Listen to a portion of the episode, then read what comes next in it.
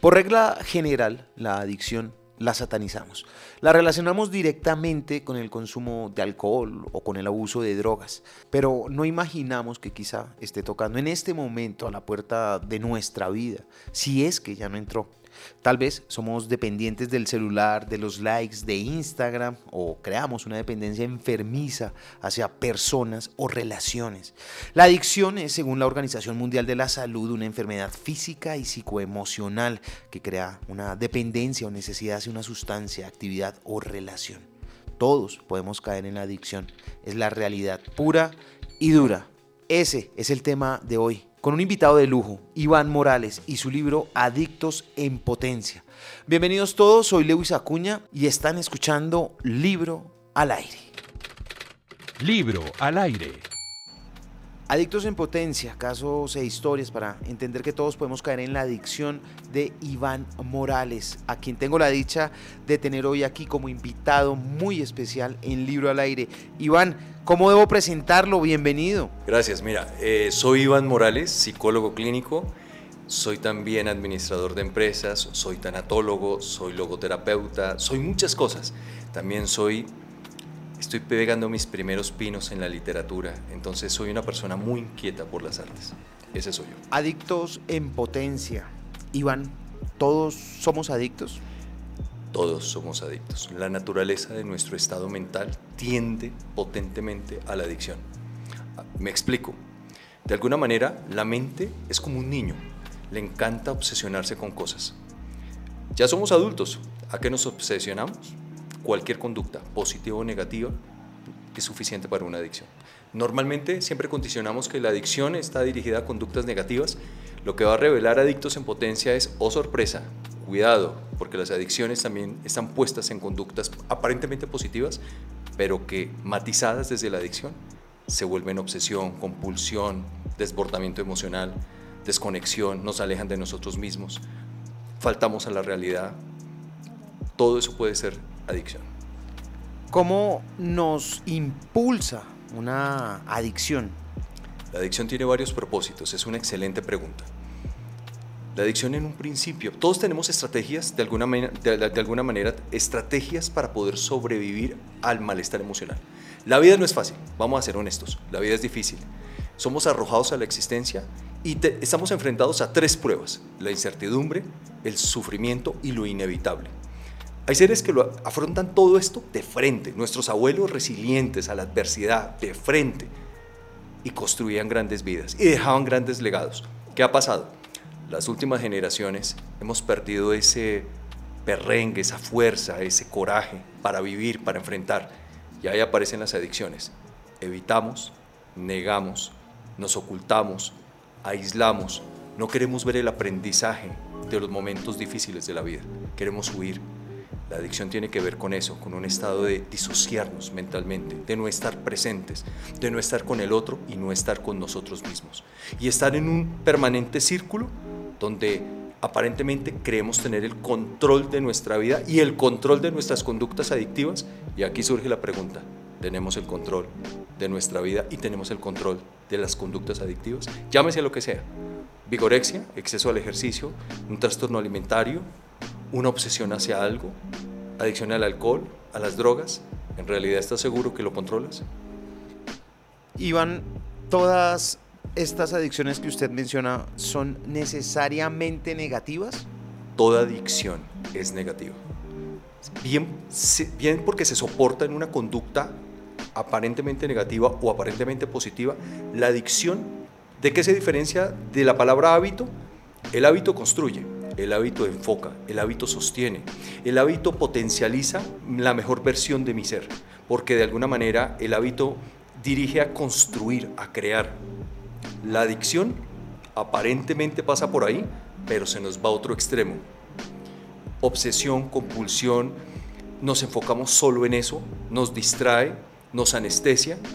La adicción es un patrón de conducta que se repite y tengo que hacerlo ya automáticamente. Tengo que ir a una fiesta y para sentirme cómodo tengo que meterme dos pases de cocaína, tres whiskies. Si no lo hago, no me siento en el mood o en la frecuencia. Tengo que hacerlo. Entonces, pero yo digo, tengo el control. No, no tienes el control. La, la conducta adictiva tiene el control sobre ti. Personas que para poder intimar o tener relaciones sexuales tienen que meter popper. Entonces la pregunta es, de nuevo, ¿tienes el control o siempre tienes que recurrir a un popper para poder sentirte cómodo sexualmente en la cama con alguien? Y así vamos hablando. Entonces, la adicción es una palabra que de alguna manera nos aleja de nosotros mismos para crear nuevas estrategias de enfrentar el malestar emocional, de abordar las situaciones.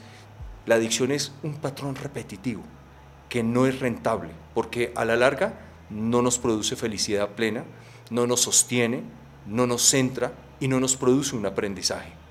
Pero igual creemos que tenemos el control. Puedo concluir, Iván, que una adicción necesariamente parte de un hábito? Puede pasar, puede surgir aparentemente de un hábito. Esa es una excelente pregunta. Las personas con buenos hábitos se acercan al extremo de la obsesión, se acercan al extremo de la compulsión, pero en un momento dado el hábito me conecta a mí mismo. Si yo estoy conectado conmigo mismo, yo puedo escuchar al otro. El otro es la pareja, la familia, mi hijo. Estoy atento, estoy presente. La diferencia con la adicción es que la adicción le da poder a mi ego. Y mi ego, egocentrismo, solo me escucho a mí. Si estoy con pensamiento intrusivo, pensamiento negativista o pensamiento posicionista, surge el caos en mi mente y solo empiezo a escuchar caos, desconfianza, inseguridad. Desde ese punto no puedo hablar con otro ser humano. Estoy desconectado. Esa es la diferencia entre el hábito y la adicción. ¿Cómo puedo yo entender esa diferencia, Iván, entre lo que es la realidad y cómo la estoy percibiendo que me pueden llevar o que pueden darme señas de una adicción? Excelente pregunta.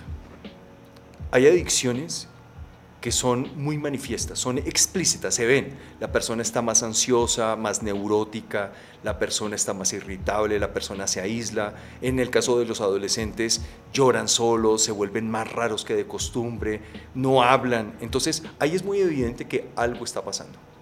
dejan de comer, es evidente que algo está pasando. Eh, se obsesionan por, por series de televisión, algo está pasando. Pero también hay adicciones que se basan en conductas silenciosas, en donde no es fácil detectar que algo pasa. La única opción para poder detectar una adicción silenciosa es que una familia o una pareja tenga una conexión, una comunicación auténtica y real unos a otros. Si yo no tengo esa capacidad, no puedo sentir al otro. Así el otro trate de enmascarar, de mentir, de negar, de aparentar que no está pasando nada, la conexión que yo tengo me permite intuir y saber que algo no está bien. Y si yo creo en mi propia intuición, pregunto y me acerco. Eh, adictos en potencia, ¿cuándo jalar la alarma? ¿Cuándo espichar el botón? Muchos papás presentían semanas antes, meses antes, la ideación suicida de un hijo, pero no se escucharon y fue tarde. Iván en su libro cita una frase que me parece maravillosa. Los seres humanos, casi siempre, queremos estar donde no estamos, ser lo que no somos y aparentar lo que no tenemos. ¿Cómo funciona una ambición positiva si quizá esa inconformidad nos lleva a caer en las redes de una adicción? Es una pregunta muy inteligente. La adicción, como está relacionada con el ego, un ego que no se satisface, un ego que no se llena fácilmente, que cree que tiene claro con qué llenarse, éxito, poder, dinero, más sueldo, más estatus, más inteligencia, más mujeres, lo que sea, pero el problema es que el ego es ego, porque una vez se llena, vuelve a quedar vacío. Es como un costal de arena o de café que tiene un roto por debajo. Le puedes echar y le puedes echar, los granos se salen, nunca vas a poder completar, llenar el saco. El ego vuelve a la insuficiencia. Entonces la palabra adicción tiene que ver con insuficiencia, donde por momentos me siento el más de la fiesta, el más del trabajo, el más de las relaciones, pero silenciosamente vuelvo a una sensación de malestar, un vacío. La adicción tiene que ver con insuficiencia, vacío y malestar emocional. Iván, hay una frase de alguna canción que dice que presumir eh, de los vicios es de principiantes. Y ahí quiero enlazarlo con su libro en esta parte 10, de la vergüenza a la magnificación de una adicción que lejos de afectarnos o hacernos sentir mal de alguna manera, la glorificamos. Apropiado. Estamos en una sociedad donde o estamos normalizando las adicciones descaradamente o estamos negándolas o no queremos verlas. Es así de sencillo. Hay un tabú sobre la palabra adicción. Un tabú porque aquí ocurre algo. Cuando yo señalo a un adicto, un dedo señala al adicto, un papá señala a un hijo, una, pareja señala a su pareja pero un dedo señala y tres dedos están apuntando hacia nosotros. Entonces, cuando estamos hablando de adicciones, es el, el, primer tabú es aceptar que hay, es no juzgar al adicto. El segundo es, aparece la culpa y la vergüenza de sentir que yo puedo estar involucrado en el proceso de esa adicción. Un papá que ocultó su problema de alcoholismo, nunca fue claro con su familia. Una mamá que tuvo problemas de trastornos alimentarios y nadie supo nunca nada. Y qué raro que su hija ahora sufra de anorexia. Pero lo más sorprendente es que los papás mienten, los adultos mienten. Y les exigimos a nuestros hijos y a las nuevas generaciones que sean coherentes, que sean honestos, que tengan dignidad. ¿Cómo lo van a hacer? La adicción es un tema de todos. Adictos en potencia. Adictos en Potencia también aborda un tema que me parece muy interesante y es que muchas veces hay adicciones que no clasificamos o que no identificamos necesariamente como malas, como lo son el de las drogas, el alcohol, etcétera, de lo que hemos venido hablando. Adicciones que pueden llegar a ser por cuenta de el amor, de la entrega, del esfuerzo, etcétera, por los demás. ¿Por qué si creemos tener el control sobre las cosas buenas que hacemos, las cosas buenas de nuestra vida, tendemos a convertirlas también en una adicción? Señor, usted se preguntas muy inteligentes. Me gusta eso. La adicción tiene que ver con el ego. El ego trata, tiene dos versiones.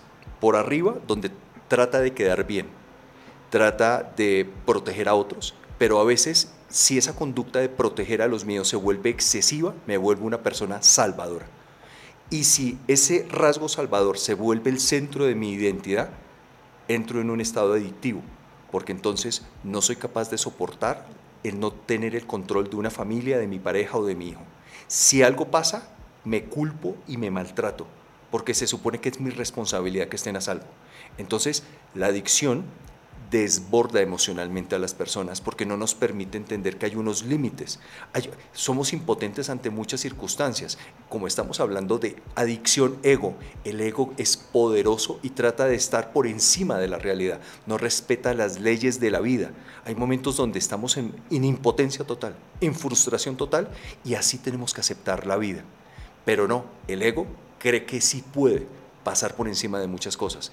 Entonces, el ego juega con valores muy positivos, como puede ser en este caso el ejemplo de el rasgo salvador, y puesto en el amor, como en el caso de Luzmeri y Tristán, que es terrible que estos feminicidios hagan evidente el peligro de las relaciones tóxicas, donde hay adicciones al llamado amor, pero uno dice, pero eso es amor, ahí está el problema.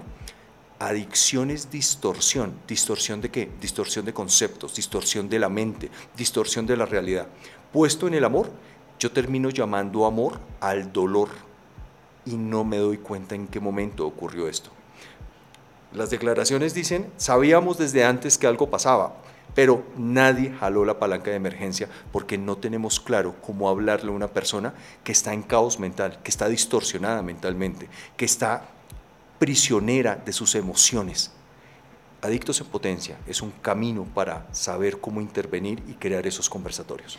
Muchas de las adicciones que empiezan por hábitos también tienen mucho que ver con la intensidad con la que se vive. Hay un bombardeo de vivir el ahora, de aprovechar el momento, de sacarle jugo, de el mañana no importa, que el futuro no se sabe, que es incierto. ¿En qué punto vivir con intensidad el presente se vuelve peligroso? Esa puede ser otra forma de adicción entrar en hiperpositividad. Peligroso, porque la vida es dialéctica, está hecha de alegrías y de tristeza, de adversidad, de dolores, de lucha, de pasividad, de vida y de muerte. El, el punto central no es, no es el centro exactamente. A veces el centro está corrido más hacia el dolor, a veces el centro está más corrido hacia el bienestar el ser humano tiene que respetar esas dos fuerzas. Esas dos fuerzas nos van a atravesar toda nuestra existencia. Nadie se escapa. Hay una sumatoria en, los estados del bienestar y es una suma de éxitos, alegrías, plenitudes, recompensas, menos tristezas, frustraciones, dolores, traumas. Igual, estados de bienestar y principio de realidad. Adicción es romper esa ecuación. Adicción es decir, no quiero sufrir o solo quiero vivir en estados positivos. Si me voy a alguno de los extremos, estoy dándole cabida a la adicción. Adicción es transitar el camino medio. Debo saber afrontar las alegrías y también estar con las tristezas. Iván, y por ese mismo camino, hablemos entonces del éxito. Uno se vuelve adicto a la persecución del éxito porque finalmente hay muchos casos en los cuales las personas lo logran, lo alcanzan, pero estando allí ya no son felices, no las llena. Tremenda pregunta, ya, ya entiendo para dónde va. Entonces, hablemos de lo siguiente. La adicción nos fragmenta, nos fragmenta nuestro estado de identidad. ¿Qué significa eso? La adicción nos vuelve ego, nos hace concentrarnos o en nuestro pensamiento, donde muchas veces está polarizado, está radicalizado, es un pensamiento negativista, obsesivo, o nos centra en las emociones y las emociones están desbordadas, están intensas. No hay centro, ya lo dijimos. Pero ahora vamos a sumar algo, no hay integralidad. Entonces, cuando estamos en modo ego, el ego piensa solo racionalmente y construye creencias racionales donde el éxito es esto y lo fijo, donde tener una novia así, tener un trabajo así, tener... Pero pierdo balance porque el ser humano tiene que comunicarse con todas sus áreas. Internamente el ser humano dialoga la razón con la emoción, la emoción con el estado espiritual, el estado espiritual con la parte intuitiva. Y así vamos haciendo acuerdos de cuáles son las verdades que van a guiar nuestra vida. Si aparece la razón como un tirano, esta es la verdad, y le apostamos a eso, podemos encontrarnos con que posiblemente esa era la verdad de nuestra razón, era la, la, verdad que mi padre perseguía y yo me copié de él porque me parecía que era muy poderoso pensar así, pero en esencia me estoy faltando a mí. Tal vez no es el verdadero motivo para alcanzar algo. Tal vez de manera completa en mi integralidad, en la totalidad de mi identidad, mis valores son distintos, mis metas son diferentes, son más medibles, son más alcanzables. A veces el peligro de los adictos con esta, y esto pasa en las nuevas generaciones, se plantean metas, hablan cuatro idiomas, viajan por el, por el mundo entero, pero lo digo en el libro, sufren de procrastinación porque no tienen la fuerza de la constancia, no saben sostenerse, no saben luchar. La adicción es querer las cosas más fácil, ahorrarnos caminos y no hacer nada, sino simplemente tenerlo. El lenguaje del ego es lo quiero. Listo, ¿lo quieres? Quiérelo, diría uno. Quiérelo y súfrelo, padécelo, pero con satisfacción. La adicción no quiere ese lenguaje, quiere poseer, lo quiero. Iván, ¿cuál es el punto de encuentro para manejar un tema como las adicciones desde lo científico, desde la ciencia y sobre todo desde la espiritualidad? Porque es un tema muy recurrente también en su libro. La respuesta es tremendamente bella. La logoterapia, que es una de las corrientes que represento, nace exactamente de la pregunta que me acaba de hacer. Un esfuerzo de Víctor Frank de unir los principios de lo que llamamos espiritualidad con los principios de lo que llamamos ciencia. Víctor Frank decía, ¿cómo logramos construir estas dos conexiones? Lo descubrió en los campos de concentración, cuando él viviendo su propio infierno, siendo un científico, tiene que entender el lenguaje del alma, el lenguaje de la resiliencia, el lenguaje de la adversidad y unir esas dos fuerzas, lo científico y el lenguaje del alma. La logoterapia va a trabajar en su esfuerzo de mostrar y sustentar el lenguaje del espíritu. Espíritu no, no necesariamente de creer en Dios. El lenguaje del espíritu es de la potencia, la potencia con la que vives, la potencia con la que luchas, la potencia con la que enfrentas la vida, la potencia con la que abres una nueva posibilidad cuando la vida te, ha llevado a un infierno. Ese es el lenguaje de la logoterapia, donde te enseña a identificar tus creencias limitantes, pero también a resetear tu mindset, tu, tu disco duro, para insertar nuevas posibilidades. Ahí está la respuesta. Iván, retrocedamos un poco en el tiempo. a un Iván Morales de 20 años quizá, ¿cuál es el consejo que a usted a esa edad y ahora desde el conocimiento que tiene le hubiera gustado recibir? Uy, eso está hermosísima esa pregunta. Yo vengo de la oscuridad. Por eso este libro es oscuro. Venir de la oscuridad implica romper también mi vergüenza de decirlo. La oscuridad es la ignorancia, la oscuridad es el trauma, la oscuridad es el dolor. La oscuridad es decir, no vengo tal vez de la familia más funcional que hubiera querido, porque todas las familias tenemos heridas de guerra. Nadie va a una guerra y regresa ileso. Hubiera, le hubiera dicho a la versión de mí en pasado, a pesar del miedo que sientas, siempre hay nuevas posibilidades. Esa sería la frase más potente que me diría. ¿Y se la hubiera escuchado en ese momento? Seguro sí, te voy a responder por qué. Porque a mis 20 años yo ya estaba tocando fondo internamente. Yo eh, estaba sumergido en, en dolores muy profundos, en donde tenía dos opciones, o miraba hacia el fondo y me iba más de para abajo, o me volteaba y me atrevía a mirar las estrellas. Iván, lo decía en un principio, la palabra adicción es satanizada y quizá por eso no buscamos una ayuda o no clasificamos lo que sentimos como una adicción, pese a que cumplamos con muchas de las cosas que usted nos acaba de escribir durante esta entrevista. ¿Por qué le tenemos miedo a esa palabra adicción? ¿Por qué nos asusta tanto? Porque perdimos el rastro de entender que la resiliencia es parte de lo humano. Hay que revelarnos a aquellos que nos someten si entendemos la adicción no como un enemigo, sino como una posibilidad de reencontrarnos con nosotros mismos, reencontrarnos con nuestra pareja, reencontrarnos con nuestra familia y ponerle el seguro a la granada y no seguir amenazando nuestra vida. Porque hay muchas formas de amenazar la vida, o sea, no, no solamente en un acto suicida como tal, hay muchas maneras de renunciar a la vida. Hay personas que se apagan estando en vida, renuncian a, seguir viviendo con coraje. Si yo entiendo que la adicción es un desafío, es una disculpa para irme hacia adentro y parar el sufrimiento, creo que dejo de tenerle tabú, temor, terror a la palabra adicción. La adicción es aquello que nos somete, no lo perdamos de vista. Entonces, la adicción, por eso yo digo, ya tenemos que dejar de ver la adicción en la cocaína, en la marihuana, en las drogas. Nuestro estado mental, nuestra naturaleza mental es adictiva. Tarde que temprano, todos transitamos de mayor o menor, vamos dando pasos agigantados o de a pocos, pero vamos pasando por adicciones.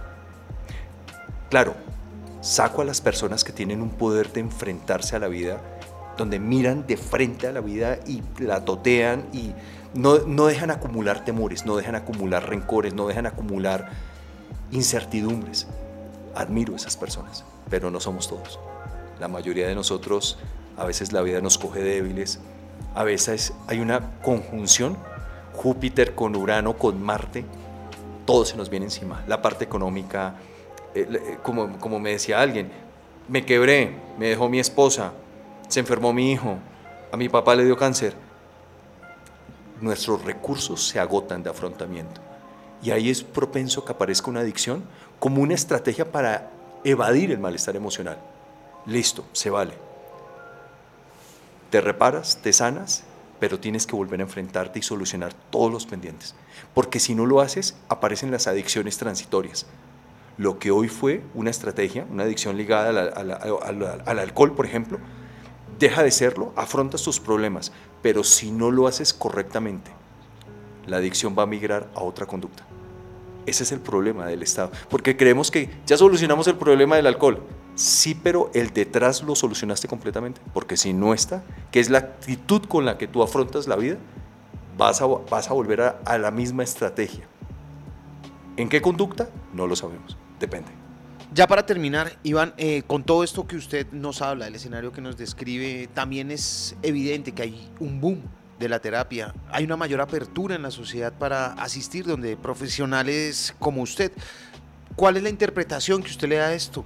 Yo creo que ya no podemos ocultar el sol con las dos manos. Se nos vino una avalancha de salud mental como en ninguna otra época.